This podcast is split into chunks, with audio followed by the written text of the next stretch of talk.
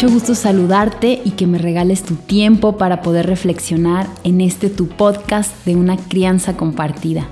Soy Pía y te sigo invitando a abrir tu mente, tu corazón, para poder comprenderte y comprender mejor a tus hijos, a tu prójimo, a tu pareja, a quien creas que necesita ser más comprendido, pero sobre todo empezar por uno mismo para después pensar en el otro y para poder ser más compasivos, más empáticos, más amorosos. Quédate porque hoy tenemos la continuación para poder comprender mucho mejor esto que es la rueda de la violencia.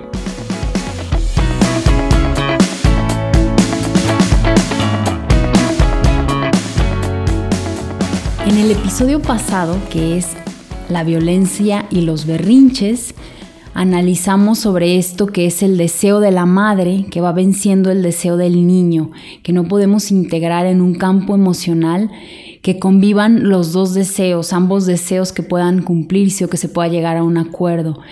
Entonces estamos hablando acá de violencia, de violencia emocional, porque hay lugar solo para uno.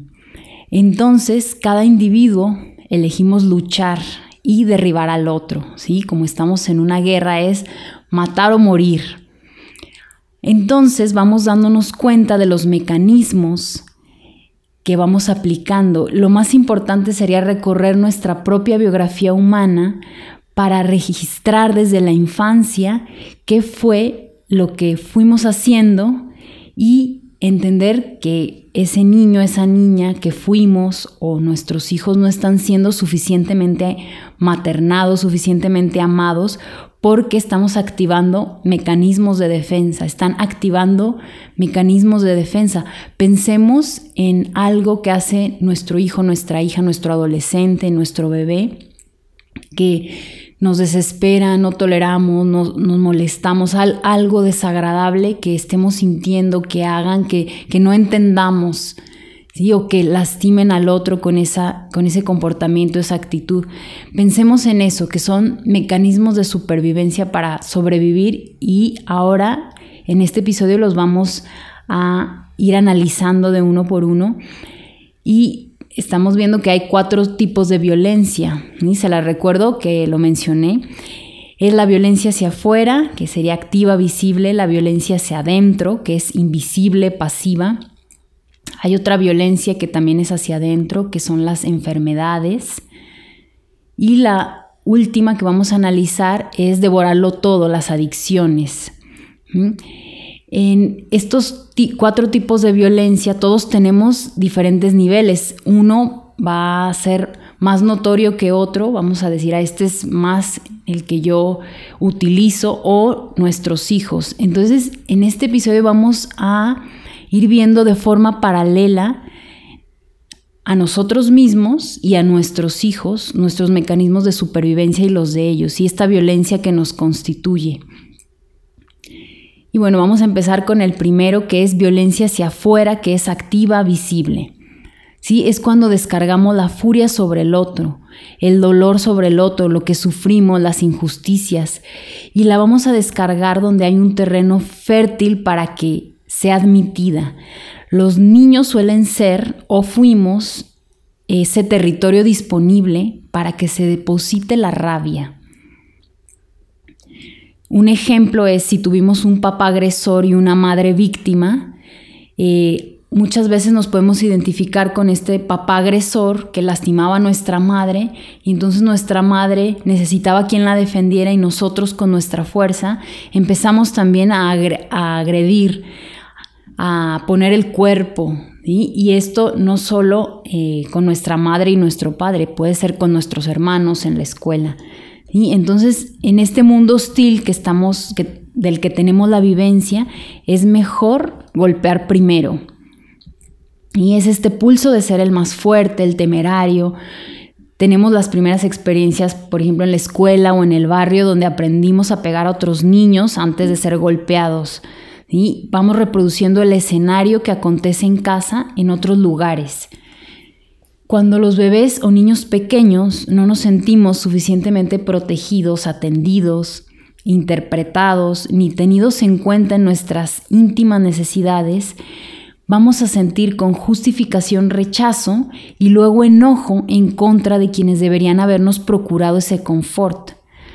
Pero esta rabia crece y no siempre se manifiesta contra nuestros padres reales. A veces se desplaza esta ira hacia otros niños, hacia otras personas. Esta furia va a estar presente en cualquier vínculo, entonces vamos a crecer y solo sabremos vincularnos a través de la confrontación, en escenarios que nos permitan el drenaje de la furia de forma permanente. Cualquier situación será suficiente para que se encienda el volcán a punto de estallar. Cuando las mamás no logramos satisfacer las necesidades básicas de los niños, en este tipo de escenarios de violencia activa, es porque estamos dando prioridad a nuestras propias necesidades negadas del pasado. Entonces nuestros niños reaccionarán con toda su fuerza intentando hacerse un lugar. Y como no lo pueden lograr, el enojo y la furia estarán expresándose, mordiendo a otros más débiles, pegando, escupiendo, dando patadas. Y los padres y maestros los culparemos a ellos de caprichosos que necesitan límites, donde el problema, entre comillas, es el niño, imponiendo nuestros deseos y despreciando las necesidades del niño que no tiene razón y nosotros sí. Y acá vamos a encontrar el respaldo de psicólogos, pediatras, psicopedagogos, interpretando falsamente al niño. El problema es que así nunca vamos a solucionar nada, sentenciando al niño que no tiene la razón de enojarse, agredir, desesperarse, gritar o maltratar. Si tan solo registráramos que cada niño está intentando sobrevivir al desamor, que está gritando desde que llegó al mundo sin recibir aquello que estaba necesitando, eso es lo único que hay para comprender. Siempre hay tiempo para reparar. Tengan la edad que tengan nuestros niños, adolescentes, hay tiempo para contactar con nosotros mismos y permitirnos abrazar a nuestros hijos, mimarlos, ofrecer nuestra disponibilidad, escucha, enterarnos qué les pasa. Aún tenemos tiempo y ese tiempo es hoy.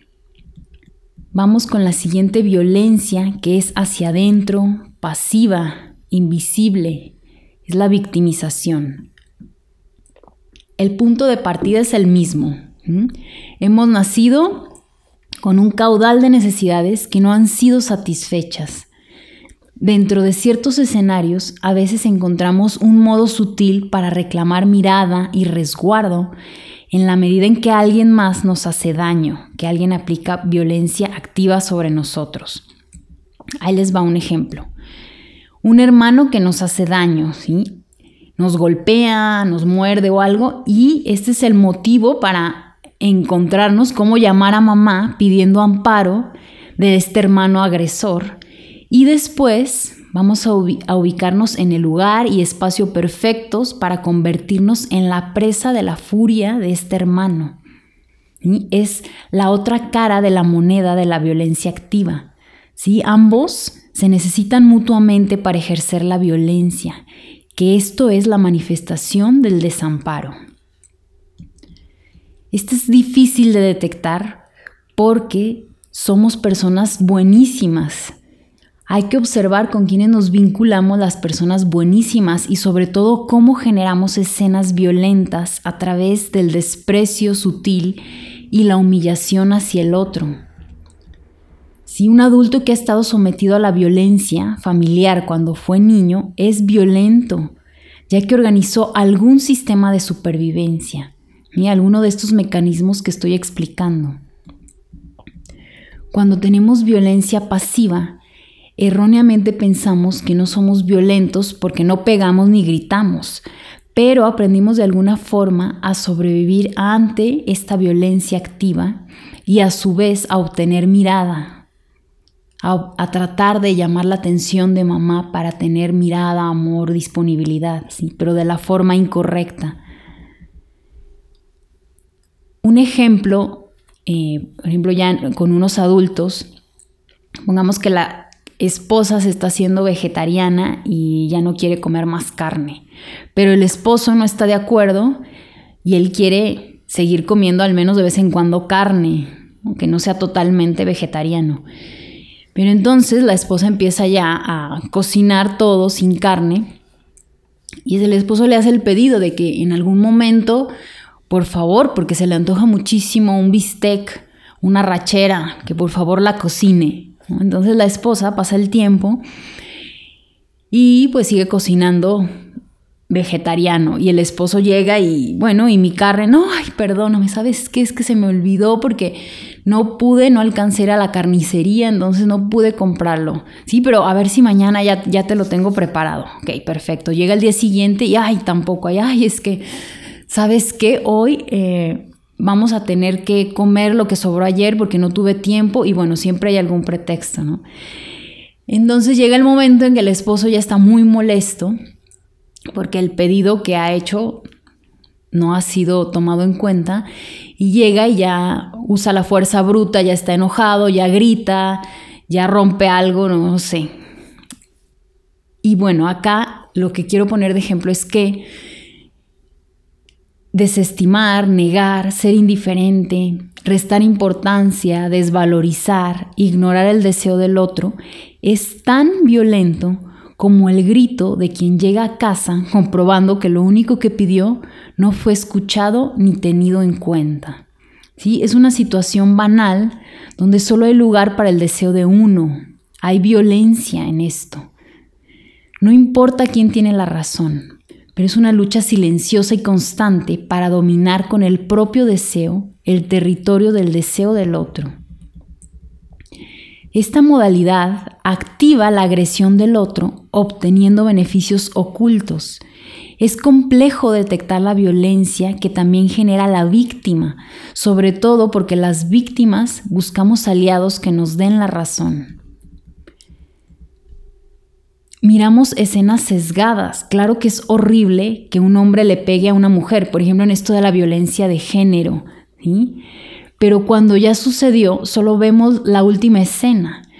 Claro que estaremos a favor de la mujer contra el hombre golpeador, agresor, porque nadie, absolutamente nadie, tiene que pegarle a, nadie, ¿no? Y también acá incluyo a los niños, ¿sí?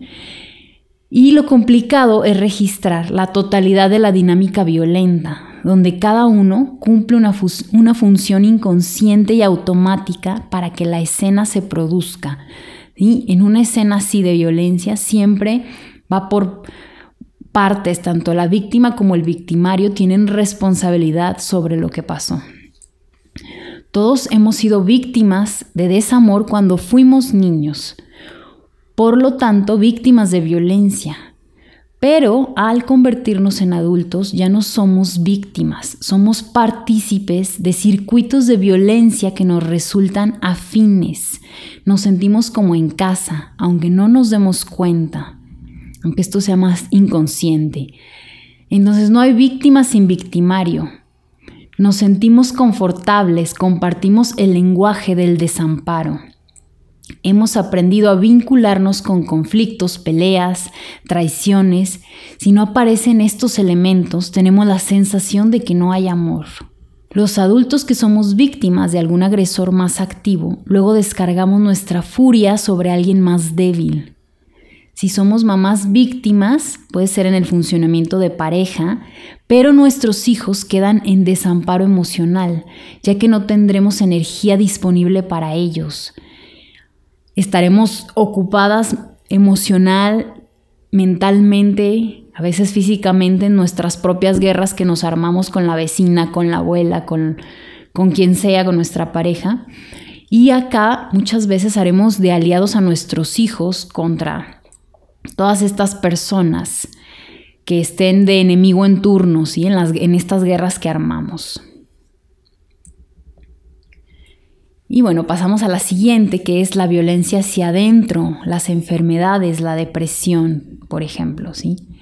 Cuando los bebés no somos suficientemente acunados, es posible que no nos sintamos valiosos para nuestra madre, para que nos ame, que no somos importantes. Un ejemplo de esto, eh, un ejemplo extremo, los, los bebés que están en un orfanato, que mueren si no son abrazados. No sé si les ha pasado que de repente los orfanatos piden personas que estén abrazando bebés, porque si no son eh, permanentemente abrazados, sintiendo el cuerpo del otro, los bebés mueren. Entonces acá es un ejemplo de que el ser humano necesita, necesita brazos, necesita movimiento, necesita cuerpo, ¿sí? Idealmente de mamá. Entonces, eh, si no somos suficientemente acunados, como digo, eh, no, no, nos vamos a sentir valiosos y, y amados e importantes, ¿no? Entonces vamos creciendo con apenas lo indispensable, permaneciendo física o emocionalmente débiles. Cuando necesitamos atención, la solicitamos a través de la enfermedad, por lo que los síntomas físicos pueden ser los principales aliados para obtener amor y entrar en el intercambio afectivo. Necesitaremos permanentemente atención y cuidados especiales. La mayoría de niños nacidos sanos, bien alimentados y escolarizados se enferman demasiado o nos enfermamos demasiado cuando fuimos niños. Pero a los adultos no nos llama la atención vivir entre enfermedades repetidas hasta el cansancio. Algunos sí obtienen a mamá, pero otros sus mamás no lo registran.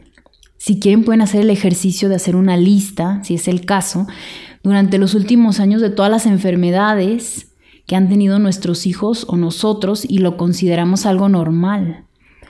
Los niños a veces lloran tanto que luego entran en otitis, neumonías, anginas, alergias, bronquitis, diarreas y no miramos que tanta frecuencia son llamados desesperados de almas necesitadas de cuerpo y alma para su cuerpo y su alma unidos y le restamos importancia a las enfermedades mientras ellos construyen un sistema para hacer un llamado a la solidaridad por medio de la enfermedad.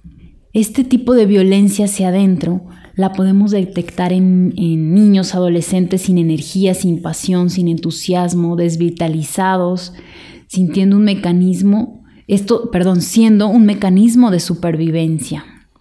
Y los adultos que de forma inconsciente afinamos este, esta modalidad, la continuamos obteniendo protección y la dedicación que anhelábamos de niños. El punto es que ya no es tiempo de recibir, sino que es tiempo de dar. Y cuando permanecemos de adultos enfermos, tenemos a un otro atados al pendiente de nosotros, porque es lo que nosotros quisimos recibir, no, no, perdón, no recibimos cuando éramos niños y lo vamos perpetuando de adultos. Y claro que para la otra persona es también violento porque no puede eh, hacer su propia vida sin estar al pendiente de otro adulto, ¿no? Si es que es el caso, ¿no? Siempre hay diferentes formas y estilos de cómo estar eh, al pendiente de este adulto que, que no tiene esta energía. Muy bien, y vamos con la siguiente que es devorarlo todo, las adicciones. Los bebés no podemos estar atados al tiempo que transcurre. Cuando tenemos hambre necesitamos leche ya. La necesidad es inmediata, urgente, inmensa. También cuando necesitamos el cuerpo calientito de nuestra madre, la necesitamos ya. ¿Sí? Cada necesidad es vivida como un tema de vida o muerte, cuando somos bebés la espera es desgarradora, porque no existe para un bebé el mundo externo, no hay otro, el bebé es con mamá. Solo existe el contacto con el propio estado de bienestar o la falta de confort, indispensable. Esto es clave para sobrevivir.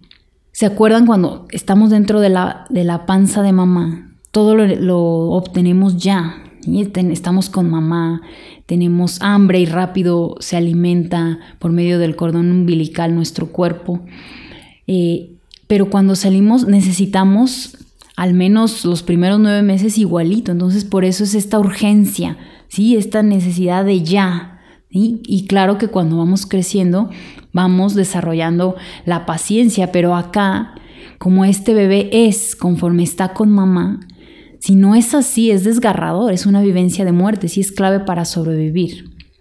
Entonces, si los bebés no obtienen o cuando bebés no obtuvimos aquello que necesitábamos, el contacto con el cuerpo materno, cobijo, la mirada exclusiva, la atención permanente, la leche materna, el movimiento, las palabras tiernas, sentirnos sentidos por nuestra madre, nuestra incomodidad, los bebés desesperamos. Luego, Vamos a probar estrategias para obtener lo que necesitamos. Vamos armando un mecanismo para la adquisición inmediata. Pero los niños, en lugar de ir calmando nuestra voracidad, la vamos aumentando. Nos vamos haciendo más voraces, pero ya no demandamos la leche materna ni brazos, porque de todas formas no lo obtendremos, sino que vamos sustituyendo con lo que encontramos a la mano. Ya no importa qué sustancia o alimentos necesitamos, lo que importa es introducir algo, lo que sea que nos calme. Un ejemplo, una mamá una vez me contaba, eh, actualmente su hijo eh, padece de obesidad, tiene sobrepeso, tiene mucho sobrepeso, y me contaba que, que hay bebés, ella, ella en su creencia, que necesitan comer un montón, y me contaba que su bebé estaba, cuando su hijo era pequeño, que estaba en la cuna y que el bebé lloraba cada rato, entonces ella decía, bueno, le voy a dar un biberón. Y el bebé sigue llorando y le daba otro biberón. Y así le daba biberones, biberones, hasta ocho bibis se tomaba.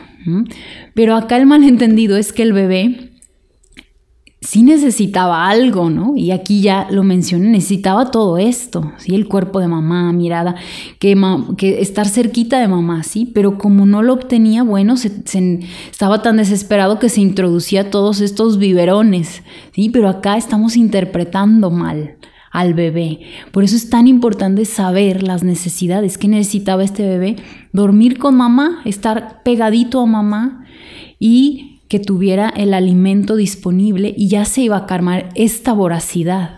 Pero como no lo obtenía, no la calmó y encontró otra estrategia para sustituir, aunque esto tampoco le iba a llenar, porque lo que lo iba a llenar no lo encontró.